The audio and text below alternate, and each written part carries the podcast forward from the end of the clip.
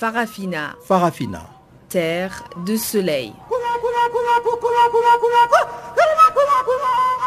Farafina. Farafina. Un magazine d'infos africaine. Présentation Guillaume Cabissoso. Bonjour à tous et merci pour votre fidélité à cette nouvelle édition de Farafina, le magazine des actualités africaines en langue française sur Canal Afrique, la perspective africaine de l'information. La mise en onde est entre les mains de Tumelo Mukwena et voici tout de suite ce qui fait le grand de l'une de ces magazines.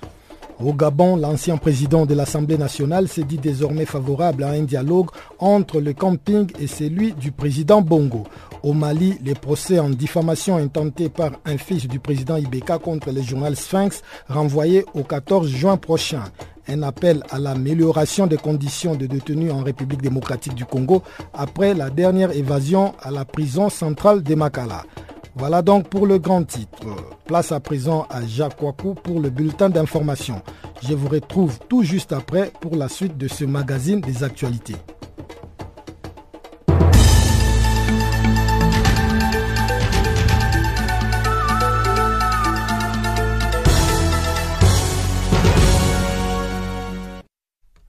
Bonjour, commençons par le Tchad.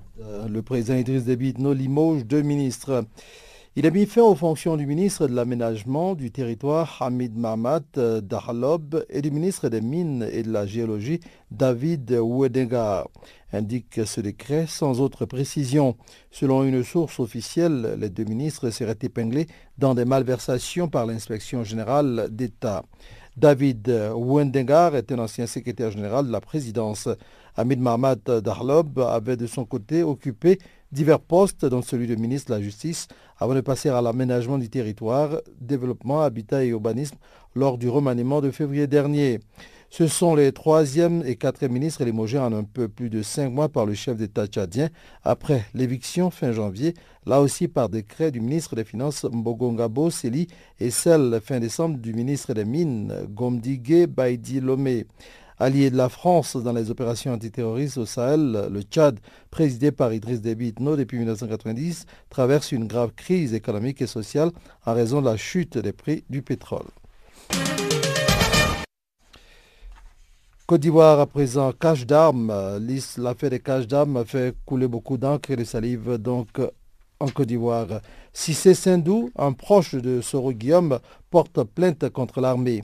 Cissé Sindou a indiqué que l'action qu'il porte devant les autorités répond uniquement au souci de faire éclater la vérité sur les raisons réelles de l'opération menée contre lui.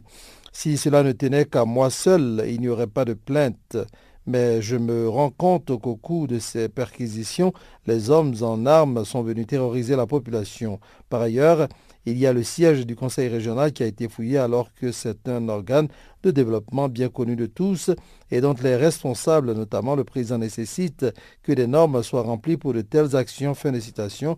Fait-il savoir donc d'entrée.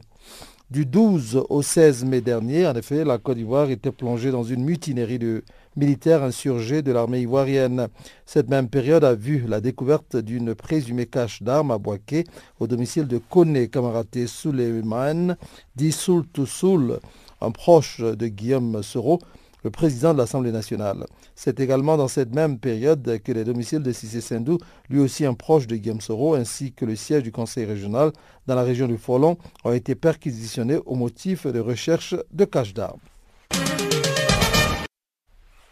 Restons toujours en Côte d'Ivoire pour parler cette fois-ci de l'examen du projet de loi sur la presse à l'Assemblée qui vient d'être reporté. La loi sur la presse n'est pas inscrite dans le programme que nous avons reçu pour la journée de demain, indiqué mardi 30 mai un député ivoirien sous couvert de l'anonymat. Nous interprétons ce report comme un geste de bonne volonté du gouvernement et du Parlement allant dans le sens de la suspension du processus d'adoption de cette loi, a par la suite commenté Guillaume Bateau, secrétaire général du syndicat national des professionnels de la presse de Côte d'Ivoire, en abrégé SYNAPSI. Nous l'avions demandé au ministre de la Communication vendredi 26 mai au cours de l'audience qu'il a accordée à l'ensemble des organisations professionnelles des médias, a ajouté le syndicaliste. L'adoption du projet en commission parlementaire le 8 mai avait suscité une levée de bouclier d'une dizaine d'organisations professionnelles et de l'opposition politique dénonçant une loi liberticide plus répressive et totalement aux antipodes de la modernité. Le texte prévoyait notamment de punir d'emprisonnement d'un d'un à cinq ans quiconque par voie de presse incite à la xénophobie, à la rébellion ou porte atteinte à l'intégrité du territoire national. Le projet de loi stipulait également que quiconque se rend coupable du délit de diffamation par voie de presse ou par tout autre moyen de communication au public, ce qui semble intégrer les réseaux sociaux, est passible d'une amende d'un à trois millions de francs CFA. Révision constitutionnelle en Mauritanie, la controverse des Nouakchott. Approuvé par l'Assemblée nationale, rejeté par le Sénat, le projet de révision constitutionnelle sera bien soumis à référendum le 15 juillet. Mais le débat continue de faire rage. La majorité, Union pour la République, en projet UPR, parti présidentiel en tête, ainsi que l'opposition modérée, notamment l'Alliance populaire progressiste, en abrégé APP, de Massaoud Ould Boulkeir, font campagne pour le oui jusque dans les coins les plus retirés du pays, sollicitant l'appui des notabilités tribales et religieuses.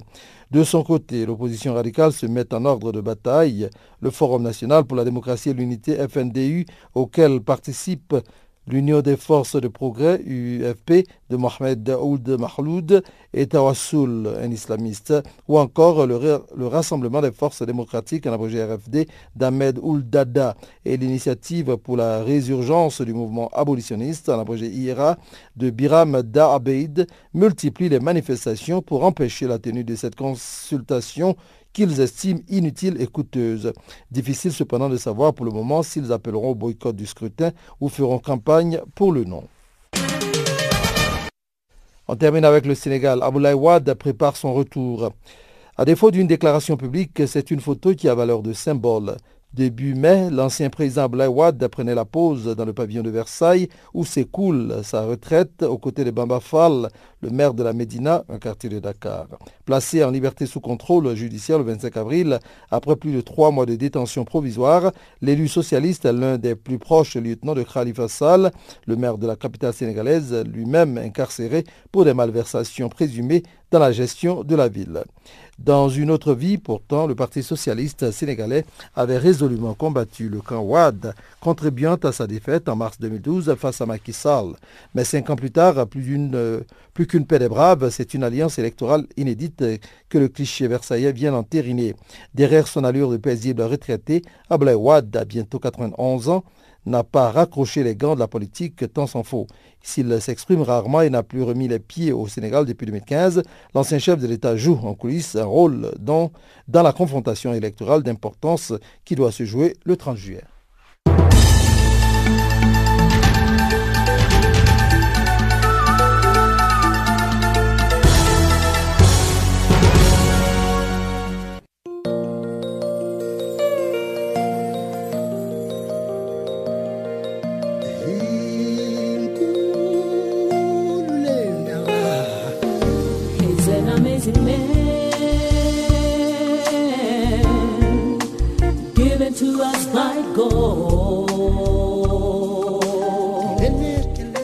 Channel Africa. Écrivez-nous sur notre page Facebook Channel Africa. Faites-nous des tweets French Farafina ou bien Channel Africa 1.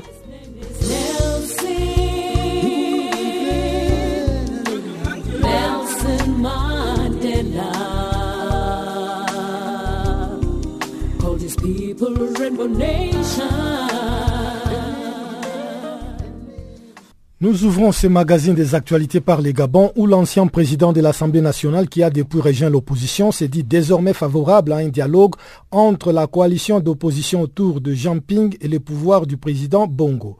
Nginzubandama emboîte ainsi les pas à Casimir Oyemba, un autre tenor de l'opposition qui avait déjà appelé vendredi à un nécessaire rapprochement entre le camp Bongo et celui de Mping pour un vrai dialogue. Est-on en train d'assister à un changement d'attitude de la coalition formée autour de Jean Ping vis-à-vis du pouvoir? C'est la question que nous avons posée à Joël Ngweneni, farouche soutien à Jean Ping. Non, il n'y a pas de changement d'attitude. Nous avons régulièrement des réunions de concertation et dans nos réunions de concertation, notamment celle de hier et aujourd'hui, la position du président Ping n'a pas changé. Il n'est pas question pour lui d'aller euh, discuter avec Ali Bongo pour un partage de pouvoir et un arrangement. La seule discussion qu'il peut avoir, c'est sur le départ d'Ali Bongo, qui n'a pas gagné des élections et qui s'est maintenu au pouvoir par la force des institutions et des, arts. Donc voilà, notre position n'a pas changé. Le président fera une déclaration importante vendredi pour préciser sa position. Ça, c'est en ce qui concerne le président lui-même, mais dans son entourage, beaucoup pensent qu'il est temps peut-être de prendre langue avec les pouvoirs. C'est leur droit de le penser. Et s'ils estiment avoir l'onction du peuple, qui n'a plus du tout envie que Ali Bongo soit au pouvoir, ils peuvent aller donc discuter avec lui pour un partage de pouvoir. Mais le président Ping reste fidèle à ce qu'il s'est dit avec le peuple gabonais, c'est-à-dire le peuple gabonais veut tourner la page et ce n'est pas au président Ping de trahir le peuple qu'il a massivement élu pour faire avancer les dossiers.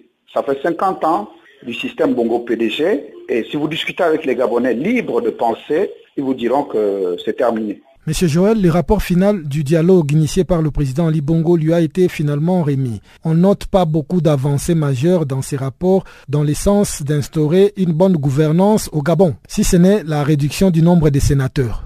Votre réaction Écoutez, pour nous, c'était prévisible que ce dialogue ne devait pas changer grand-chose. Pour nous, la question fondamentale, c'est l'éternisation de la famille Bongo et du système PDG.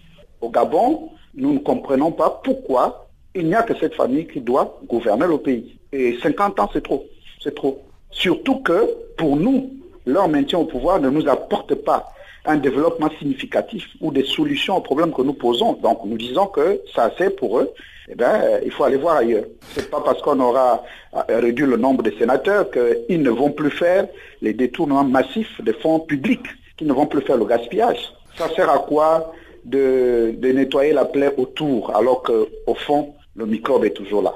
Voilà notre position. Mais il ne serait pas mieux quand même de rencontrer le pouvoir en face pour lui dire euh, en face ce que vous dites là pour que... Mais nous, nous leur disons toujours en face quand nous communiquons sur les, la presse, enfin au niveau de la presse écrite, sur l'audiovisuel. Ils entendent, ils savent bien ce que nous faisons, ce que nous disons. Nous ne sommes pas des opposants qui parlons en cachette. Mais Monsieur Joël, euh, à la télé, à la radio, c'est un finalement monologue parce qu'il faut qu'il y ait euh, une communication, c'est-à-dire quelqu'un qui parle et quelqu'un qui répond autour d'une table. Est-ce que cela ne, ne, peut pas être envisageable finalement pour sortir de cette crise? envisageable pour que Bongo quitte le pouvoir. Voilà notre condition. Si ce n'est pas pour parler de cela, euh, nous n'avons pas à parler du tout. Parce que vous savez bien que quand ils ont appelé à ce dialogue, ils ont dit que c'est sans tabou, et c'est sans exclusif, mais ils y sont allés, ils n'ont jamais parlé de pourquoi la, famille Bongo est là 50 ans au pouvoir, même quand ils perdent les élections, ils utilisent les armes et les institutions pour se maintenir. Ils n'ont pas parlé de ça, ils ne veulent pas parler de ça. Ils n'ont pas parlé du scrutin de, de, août dernier, où M. Ping a largement gagné, à près de 60%. Ils n'ont pas parlé de ça. Donc, nous, on va aller parler de quoi avec eux? Puisque pour nous, c'est de cela dont il s'agit. Depuis euh, les élections de 90, les élections ouvertes, c'est le même schéma. Nous allons aux élections, le système Bongo PDG perd les élections, ils usent de la, de, la force des armées et des institutions pour se maintenir au pouvoir. Donc, euh, on n'a pas à discuter quoi que ce soit si ce n'est de cela. C'est euh. une position intelligente, elle est compréhensive. Ils se sont maintenus au pouvoir par la force, ils gouvernent, ils n'ont qu'à gouverner. Nous, on n'a pas à, venir légitimer ce pouvoir. Si nos amis qui sont avec nous dans la, la coalition estiment qu'il faut aller une fois de plus légitimer ce pouvoir. C'est leur droit, c'est leur choix. La fondation Bill Clinton appelle les autorités de la République démocratique du Congo à améliorer les conditions de détenus dans les prisons de ce pays.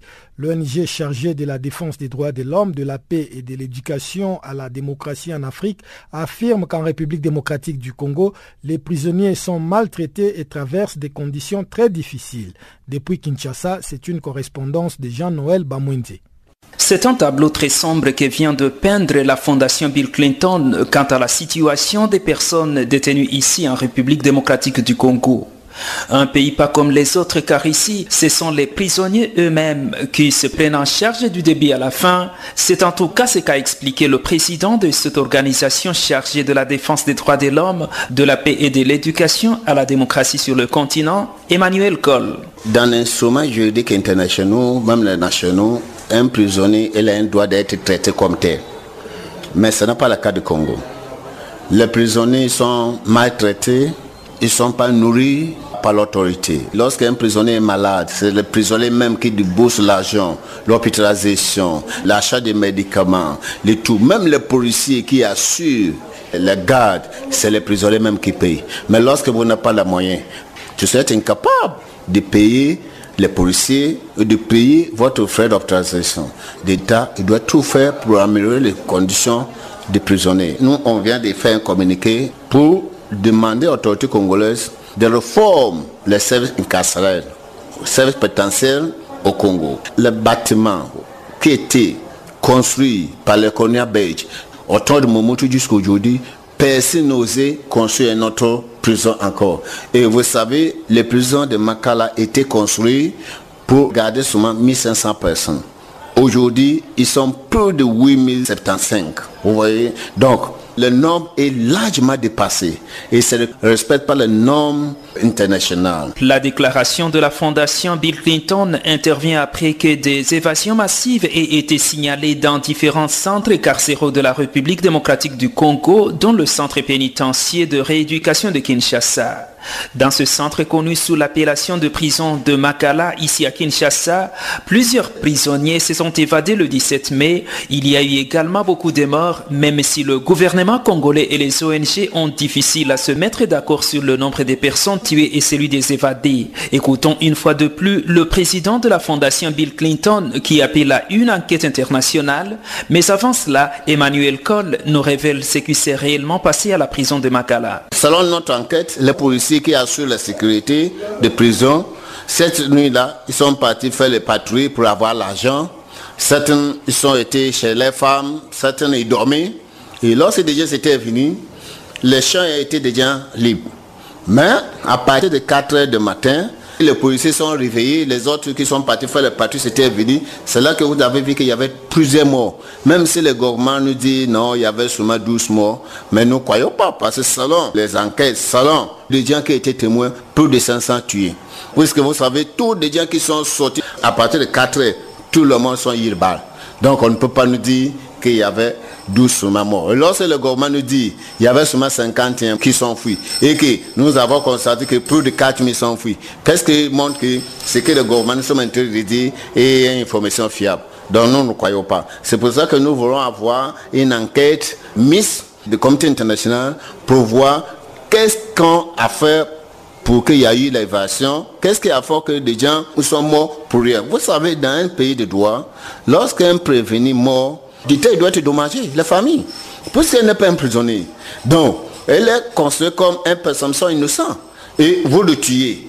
Mais le parlant, il a raison, il a le droit de vous poursuivre à la justice. Et l'État doit dommager le parlant. Mais ce n'est pas qu'au Congo, ce n'est pas la première fois. On tue on arrête des gens habituellement et après on vous fait sortir comme ça. C'est comme ça la justice au Congo. Le gouvernement congolais a pris des mesures pour plus de sécurité à la prison de Makala, des mesures parmi lesquelles le remplacement du directeur et c'est désormais un nouveau directeur à la tête de ce grand centre carcéral du pays. Channel Africa Kinshasa, Jean-Noël Bamouizé. Merci Jean-Noël Bamouindi. Restons toujours en République démocratique du Congo pour parler de la sécurité alimentaire avec plusieurs projets qui bénéficient de l'appui de l'Union européenne dans ces pays. L'organisation vient de clôturer dans la capitale congolaise Kinshasa un atelier d'évaluation de deux jours à l'issue duquel elle a résolu de travailler avec les associations locales œuvrant dans les domaines de développement agricole. Jean-Noël Bamouindi une fois de plus. Parmi les participants à la rencontre d'évaluation des projets sur la sécurité alimentaire qui a pris fin mardi ici à Kinshasa, il y avait justement des représentants des associations locales impliquées dans le développement agricole. L'atelier de deux jours avait pour objectif d'analyser les résultats obtenus sur le terrain, des leçons à tirer depuis le lancement des projets et enfin planifier pour plus d'amélioration dans l'avenir. Écoutons plutôt l'ambassadeur de l'Union européenne ici en République démocratique du Congo, Barto Ouvry revient également sur les conclusions de la rencontre. Nous voulions sur place voir quels étaient les résultats obtenus et le but d'une évaluation, c'est toujours aussi de regarder vers l'avenir, de, voir comment est-ce qu'on peut faire mieux. Par exemple, un des éléments très importants euh, de la conclusion, c'est qu'il faut travailler avec les associations locales et vraiment euh, écouter les gens et bien euh, comprendre quels sont leurs besoins et puis de les aider à s'organiser mieux pour aller de l'avant.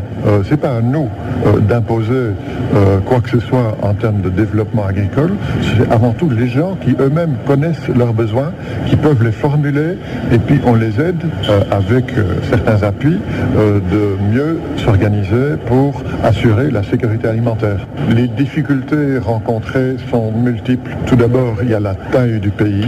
Il y a par exemple pour l'agriculteur, quand il produit plus que ses stricts besoins, les difficultés de les amener au marché. C'est une des grandes difficultés qui se posent. Mais une des leçons de cette euh, matinée, c'est que dans chaque région, il y a des problèmes spécifiques. Et pour nos partenaires, il est très important d'en tenir compte. Et il n'y a pas qu'une seule recette pour tout le Congo.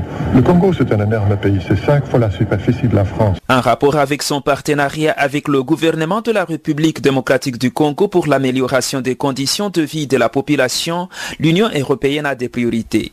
Dans tous les cas, pour l'ambassadeur Barto Ouvry, l'Union européenne ne doit intervenir que dans les secteurs qui sont plus essentiels pour la population, même s'il s'agit ici d'une démarche à long terme. Nous sommes dans une démarche à long terme. Nous avons déjà engagé une large partie de toute notre programmation.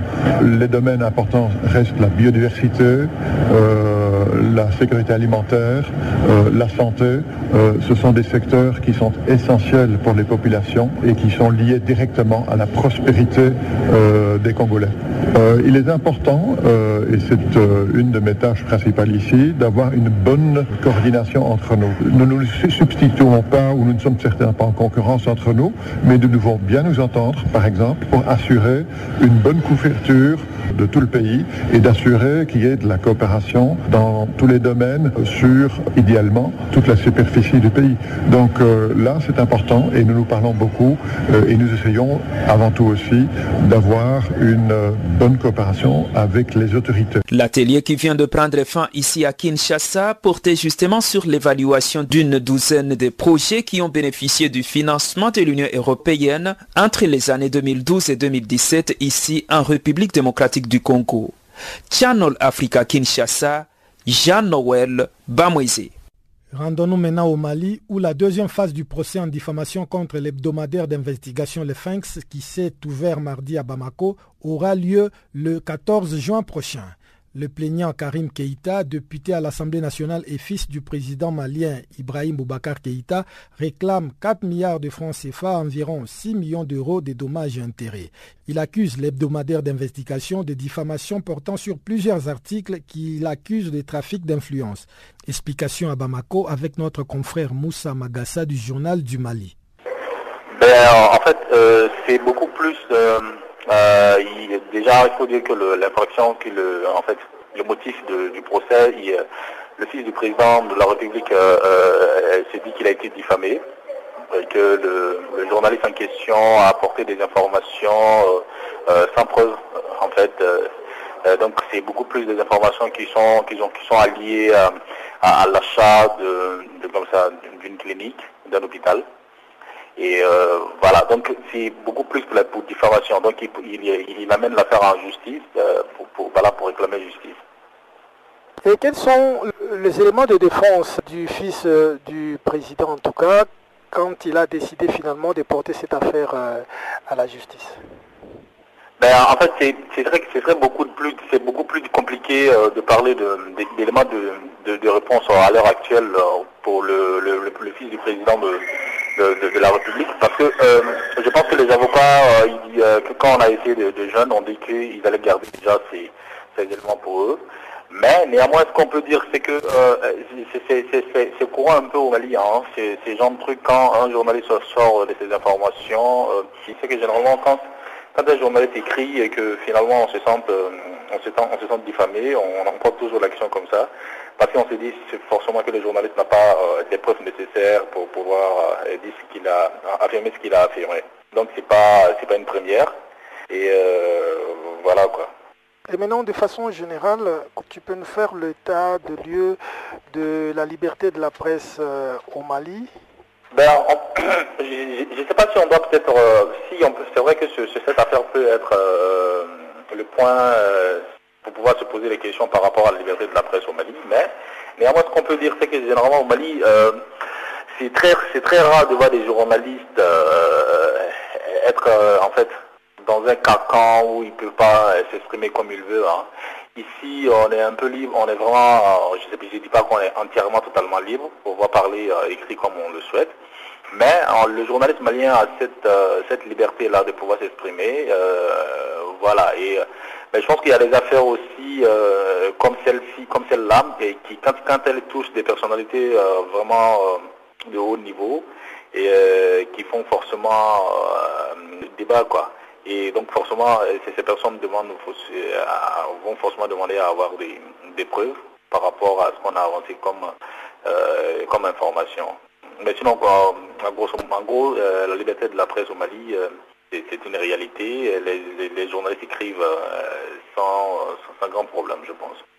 Et le fils du président, qui est en même temps député à l'Assemblée nationale, exigerait la somme de 4 milliards de francs CFA, environ 6 millions d'euros de dommages et intérêts. Une somme faramineuse, n'est-ce pas? Ben Pour moi, euh, si on me demande de faire, euh, euh, en fait, de faire une lecture personnelle de, de ce qu'il demande, je pense que c'est c'est de la poudre aux yeux, quoi. C'est vraiment pas, c'est vraiment pas possible, hein. On a déjà eu des affaires comme ça ici où le journaliste a été euh, condamné et après, euh, après on ne sait même pas exactement le verdict si c'était, il était, en fait, il était, il était enfermé ou s'il était, euh, il avait été libéré, etc. Je pense que c'est juste ça en fait. Ils vont le faire et après ils vont aller encore se, se retrouver, trouver une entente et puis après ils vont régler. Et puis voilà, c'est comme ça quoi. Je pense que tout ça, les histoires de somme qu'ils demandent, soyons clairs, c'est pas faisable.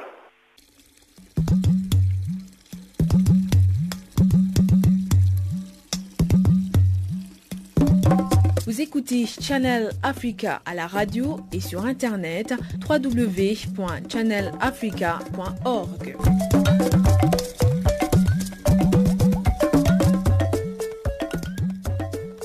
Place à présent à Chanceline Louraquois qui va décortiquer pour nous ce qui fait la une des actualités dans le monde économique.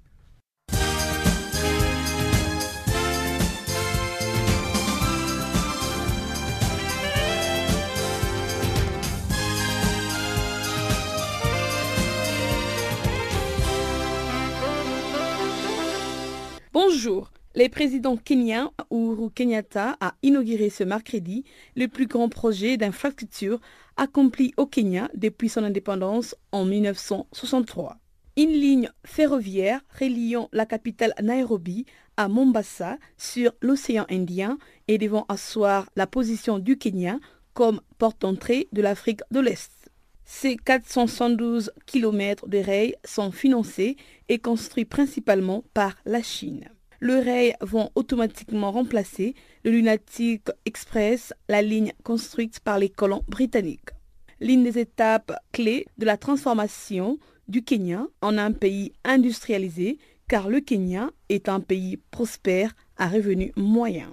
Ces projets de 2,8 milliards d'euros s'inscrivent dans la perspective de relier par le rail l'Ouganda, le Rwanda, le Burundi, le Soudan du Sud et l'Éthiopie. Les nouveaux SGR offrent ici une alternative compétitive au pénible voyage sur une des routes les plus dangereuses du pays.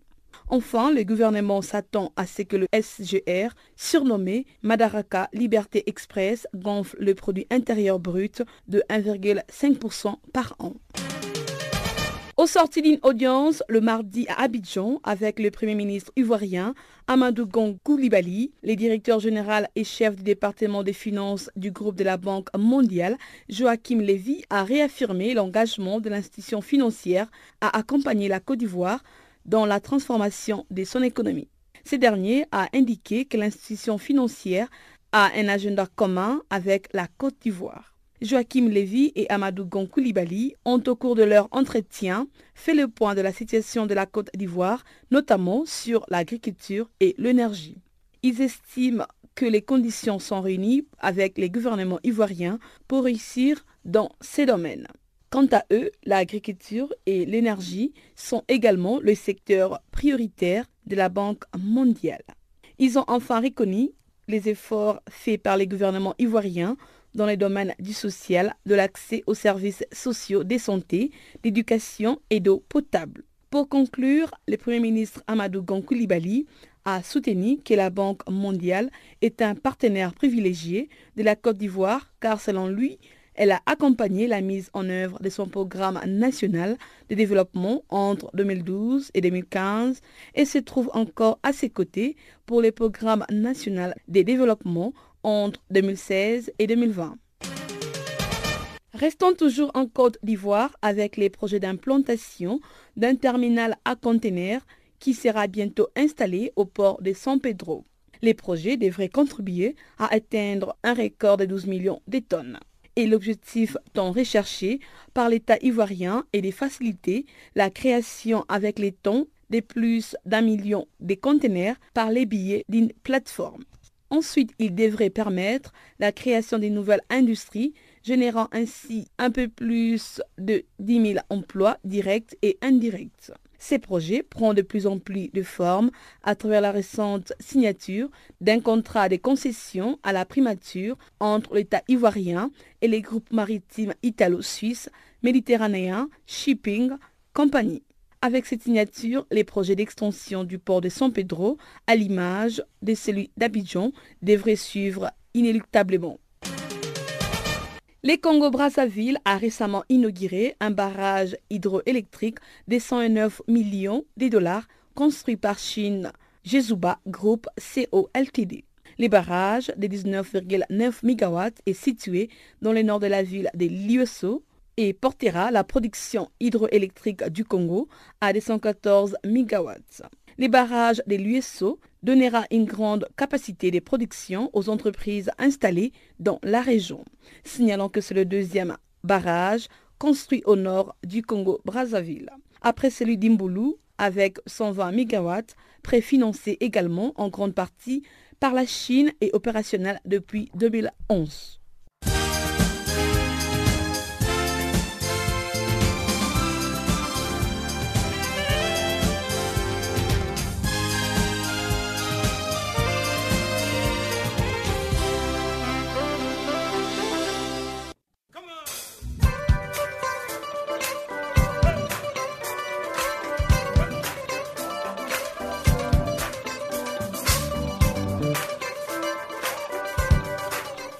Farafina, votre rendez-vous hebdomadaire sur Channel Africa, la radio panafricaine.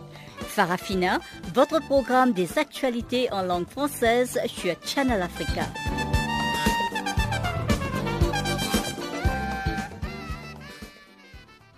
Rendons-nous maintenant au Soudan du Sud où le procès de 13 soldats accusés d'avoir violé des travailleuses humanitaires et tué un journaliste local en juillet 2016 s'est ouvert mardi devant un tribunal militaire à Djouba avant d'être ajourné au 6 juin prochain. Les crimes allégués ont été commis le 11 juillet 2016 dans un hôtel situé à un peu plus d'un kilomètre d'une base de l'ONU à Juba, alors que la capitale sud-soudanaise était en proie à des violents combats entre l'armée fidèle au président Salva Kiir et les forces fidèles au rebelle et ex-vice-président Riek Machar. L'attaque contre cet hôtel est un de nombreux exemples d'atrocités commises depuis le début du conflit et a été cité en exemple dans plusieurs rapports pour illustrer l'incapacité des casques bleus à protéger les civils dans ce pays. Un de ces rapports a mené au limogeage du commandant de la mission de l'ONU au Soudan du Sud, la MINUS. Mardi matin, les accusés ont comparu devant le tribunal militaire portant divers uniformes signalant leur appartenance à différentes unités. Ils sont poursuivis pour meurtre, viol, pillage et détérioration de biens avant d'ajourner le procès au 16 juin prochain au motif que l'accusation ne disposait pas d'un acte d'accusation détaillant les charges retenues individuellement contre chaque accusé, le tribunal a entendu le témoignage du gérant britannique de l'hôtel Terrain, Michel Woodward. Ce dernier a raconté comment 50 à 100 soldats armés ont forcé le portail de l'hôtel le 11 juillet à bord de pick-up surmontés de mitrailleuses alors que s'achevaient les affrontements déchirant Juba depuis le 8 juillet. Il a notamment décrit le meurtre du journaliste John Gatlock, le viol collectif d'au moins cinq femmes travaillant pour des organisations internationales et d'un nombre inconnu de membres du personnel, ainsi que la manière dont un Américain travaillant pour une ONG a reçu une balle dans la jambe. Il a également assuré que presque toutes les personnes dans le bâtiment ont été battues et torturées et évoqué des graves actes de violence comme des fausses exécutions. Deux ans et demi après son indépendance, le Soudan du Sud a plongé en décembre 2013 dans une guerre civile qui a fait des dizaines de milliers de morts et plus de 3,5 millions de déplacés. La famine, conséquence directe du conflit, touche plus de 100 000 personnes dans certaines zones du pays et en menace un million d'autres.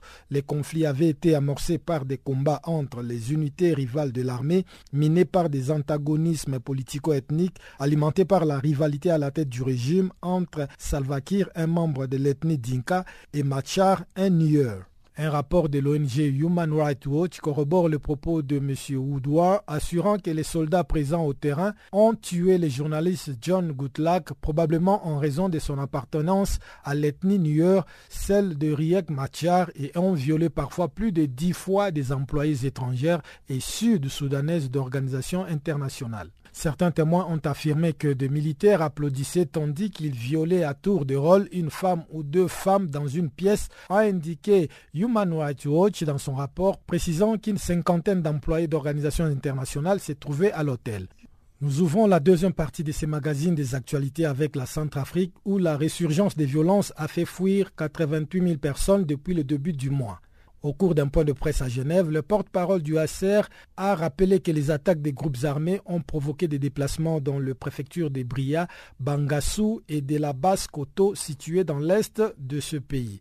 Selon l'ONU, plus de 500 000 personnes au total sont déplacées en Centrafrique et plus de 120 000 réfugiés centrafricains vivent en République démocratique du Congo. Ndirassem Barorem, porte-parole du HCR à Bangui, nous en dit un peu plus au micro d'Alpha Diallo. Euh, la violence que connaît la, la Centrafrique au cours des dernières semaines a provoqué le déplacement de plus de 88 000 civils, euh, contraints de fuir leur lieu de, résidence habituelle pour euh, sauver leur vie. De ces 88 000 personnes, plus de 68 000 se sont déplacés à l'intérieur de la Centrafrique, principalement dans les préfectures de la Haute-Coteau, du Beaumont et de, de la Basse-Coteau. Plus de 20 000 autres personnes ont traversé euh, la pour se retrouver euh, du côté de la République démocratique du Congo. En plus de ces déplacements, euh, on a également rapporté plus de 300 morts et 200 personnes blessées.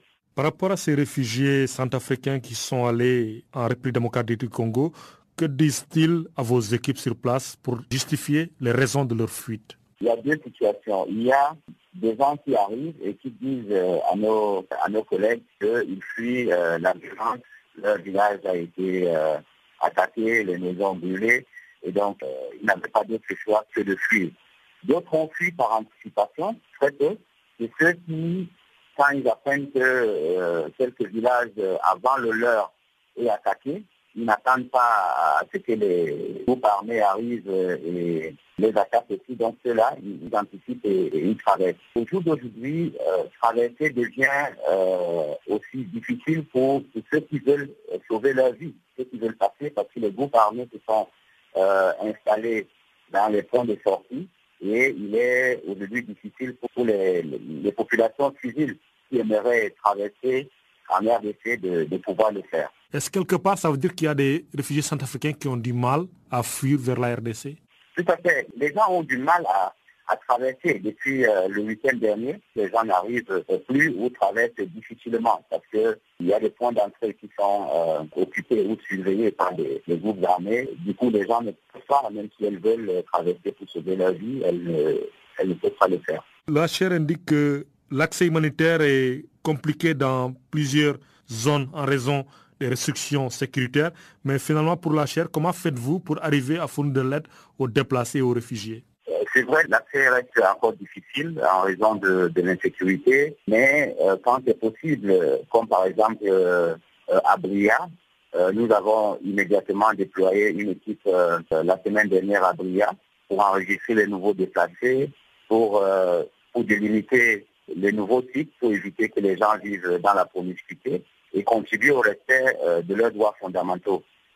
toujours à Bria, nous venons d'acheminer 2000 kits d'articles domestiques constitués de tentes, de nattes, de couvertures, d'ustensiles de cuisine, pour permettre euh, aux nouveaux déplacés euh, de vivre quand même dans des conditions euh, acceptables. Parce qu'aujourd'hui, les gens vivent à l'air libre ou sur des abris de fortune construits à base des, branchages et, nous sommes en pleine saison de pluie en Centrafrique. Donc c'est extrêmement difficile pour ces personnes. À les, les nouveaux déplacés ont dit à nos collègues que quand il pleut, même s'il pleut dans la nuit, ils sont obligés d'aller s'habiter sous euh, des hangars. D'autres sont obligés de squatter les, les, abris des anciens déplacés. En Angola, le président José Eduardo Santos est rentré lundi à Luanda après un long voyage privé de près d'un mois en Espagne. Un voyage qui avait alimenté de nombreuses rumeurs décrivant le chef de l'État angolais de très malade et même mourant. Chanceline Louraquois. Après un voyage d'un mois en Espagne, le chef de l'État angolais, José Eduardo dos Santos, est de retour au pays. Le président dos Santos a été reçu lundi soir par le vice-président Manuel Vicente ainsi que plusieurs autres officiels à l'aéroport de Luanda. C'est depuis le 1er mai dernier que le chef de l'État était parti à Barcelone pour un mystérieux voyage privé qui inquiétait la presse angolaise et les membres de l'opposition qui affirmaient qu'il était entre la vie et la mort. Ces rumeurs attribuées à José Eduardo Santos un cancer de la prostate qui n'avait jamais été confirmé par les gouvernements. Ces rumeurs avaient obligé Isabelle Dos Santos, la fille du dirigeant, à publier les 18 mai dernier un démenti sur son compte Instagram. Quelqu'un est descendu si bas au point d'inventer des informations sur la mort d'un homme dans le but de créer de la confusion et des tumultes dans la politique angolaise, a réagi Isabelle Dos Santos les membres du comité central du mouvement populaire de la libération de l'Angola, le parti au pouvoir, Bento Kangamba, avaient pour sa part appelé la population à respecter le président. Le 29 mai dernier, le gouvernement angolais avait pour la première fois confirmé que le président Eduardo Santos était en Espagne pour des raisons médicales. Le chef de l'État au pouvoir depuis 1979 avait déjà annoncé qu'il ne se représenterait pas lors de ces scrutins. Eduardo Santos passera cependant la main après les élections d'août à Joa Lourenço, vice-président du parti au pouvoir. Ces derniers devraient devenir président du pays si les mouvements populaires pour la libération de l'Angola remportent comme prévu le scrutin. Les conseils de la République angolais, dirigé par le président José Eduardo Santos, a fixé au 23 août prochain la date des élections générales qui doivent marquer la fin du règne de 38 ans du chef de l'État sortant à la tête du pays. Le chef de l'État doit maintenant formellement convoquer le 9,6 millions d'électeurs angolais. Dos Santos est critiqué par ses adversaires pour avoir mis l'État et l'économie en coupe réglée, notamment en offrant à sa famille et à ses proches la direction des nombreuses entreprises. Son régime est aussi épinglé pour ses violations des droits de l'homme, notamment par la police et la justice qui répriment toute contestation.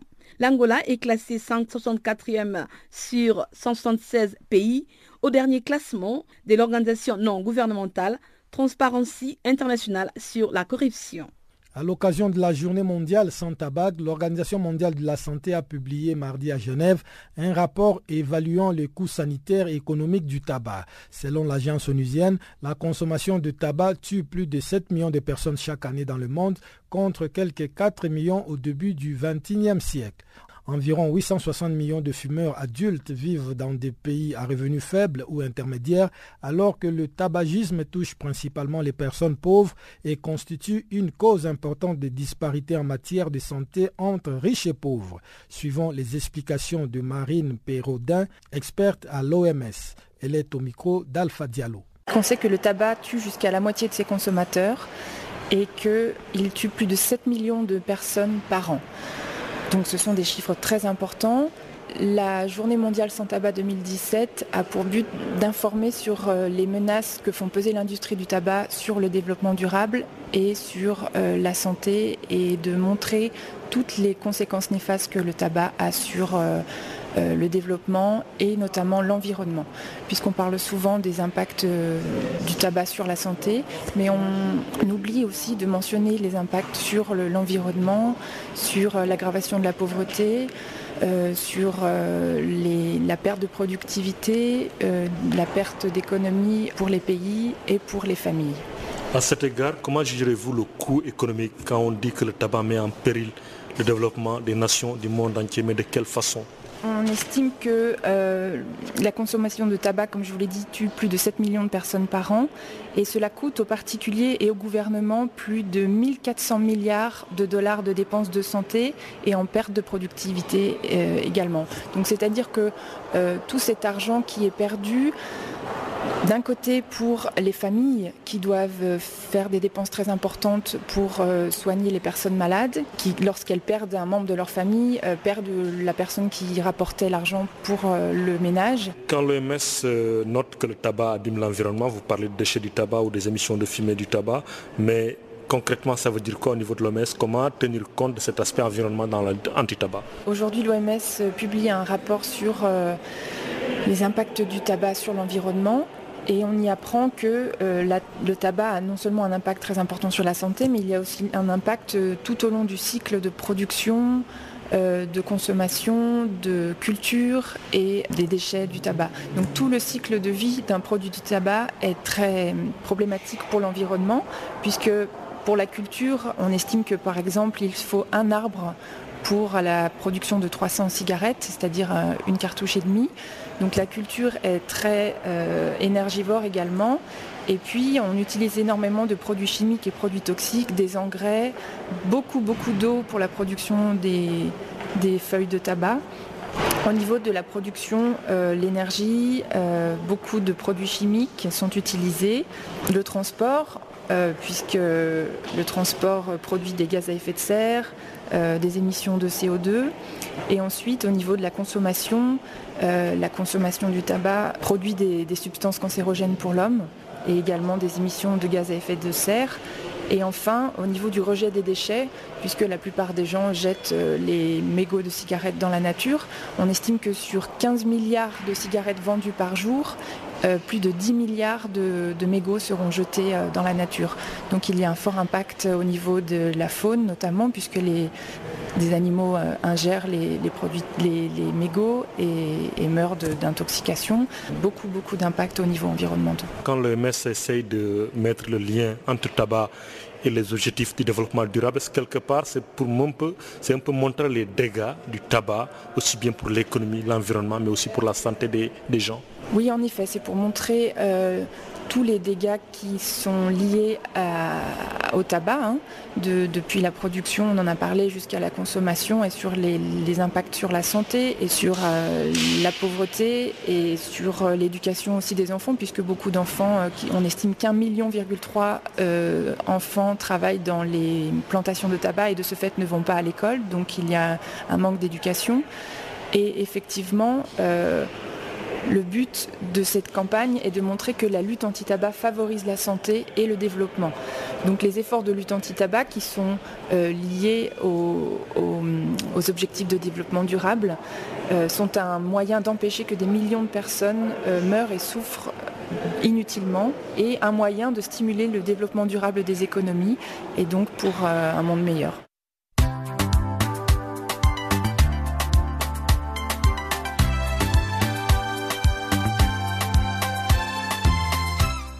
Farafina, Farafina.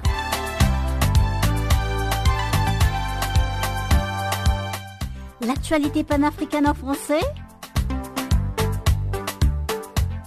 Ah bon? Mais oui, c'est tous les jours de lundi à vendredi, 16h GMT. Sur Channel Africa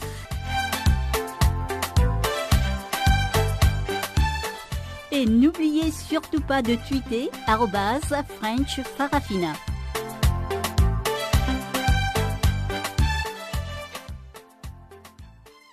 Et sans plus tarder, on retrouve une fois de plus Chanceline Louraquois qui nous présente cette fois-ci le bulletin des actualités sportives du jour.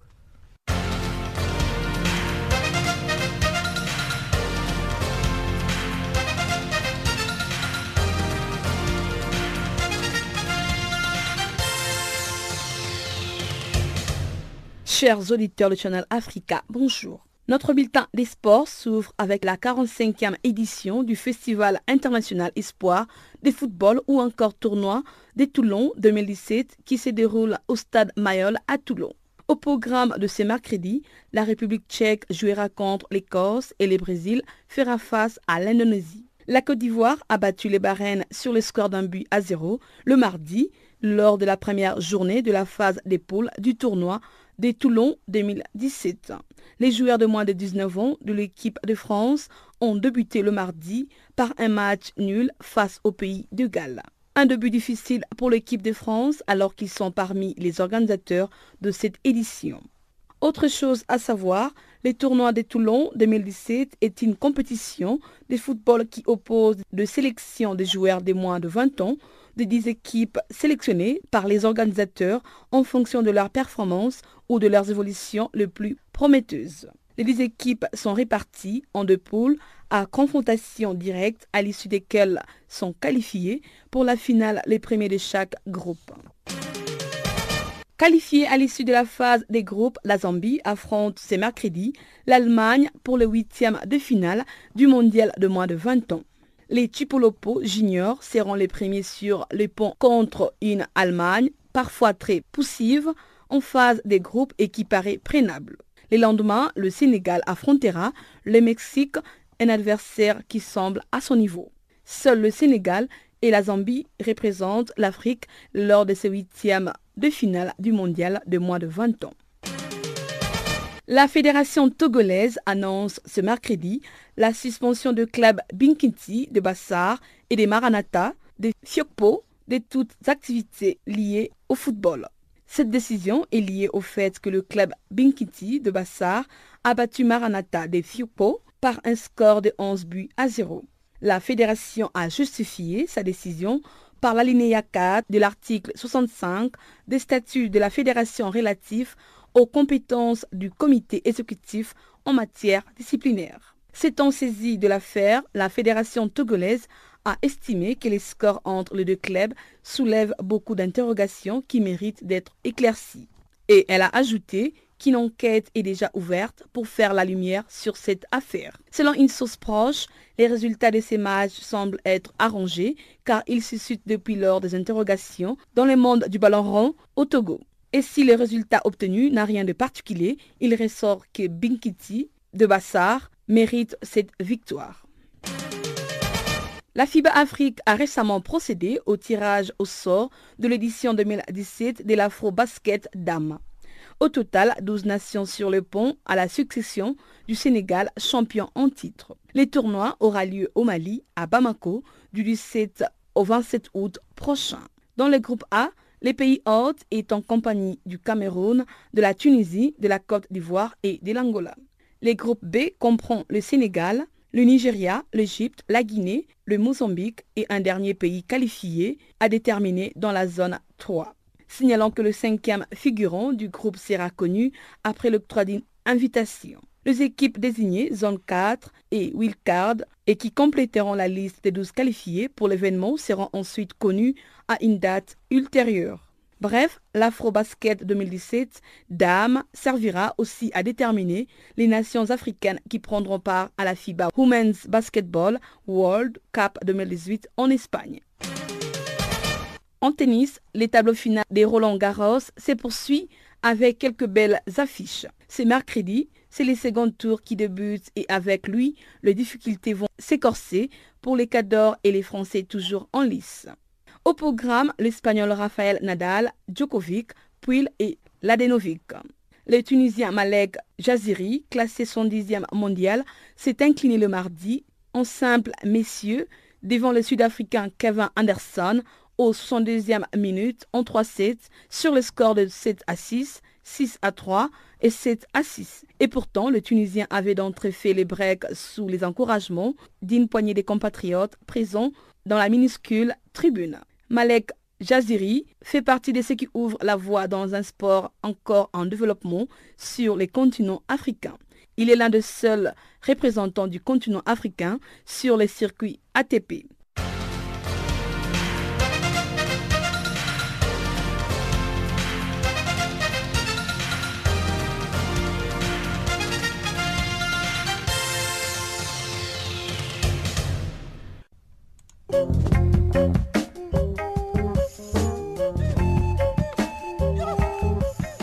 C'est par cette information que nous mettons un point final à cette édition de Farafina sur Canal Afrique. Toute l'équipe du service français vous remercie pour votre compagnie et vous donne un nouveau rendez-vous pour demain. En attendant, Guillaume Cabissoso vous souhaite de passer une agréable journée ou soirée selon le lieu d'où vous nous recevez. Au revoir.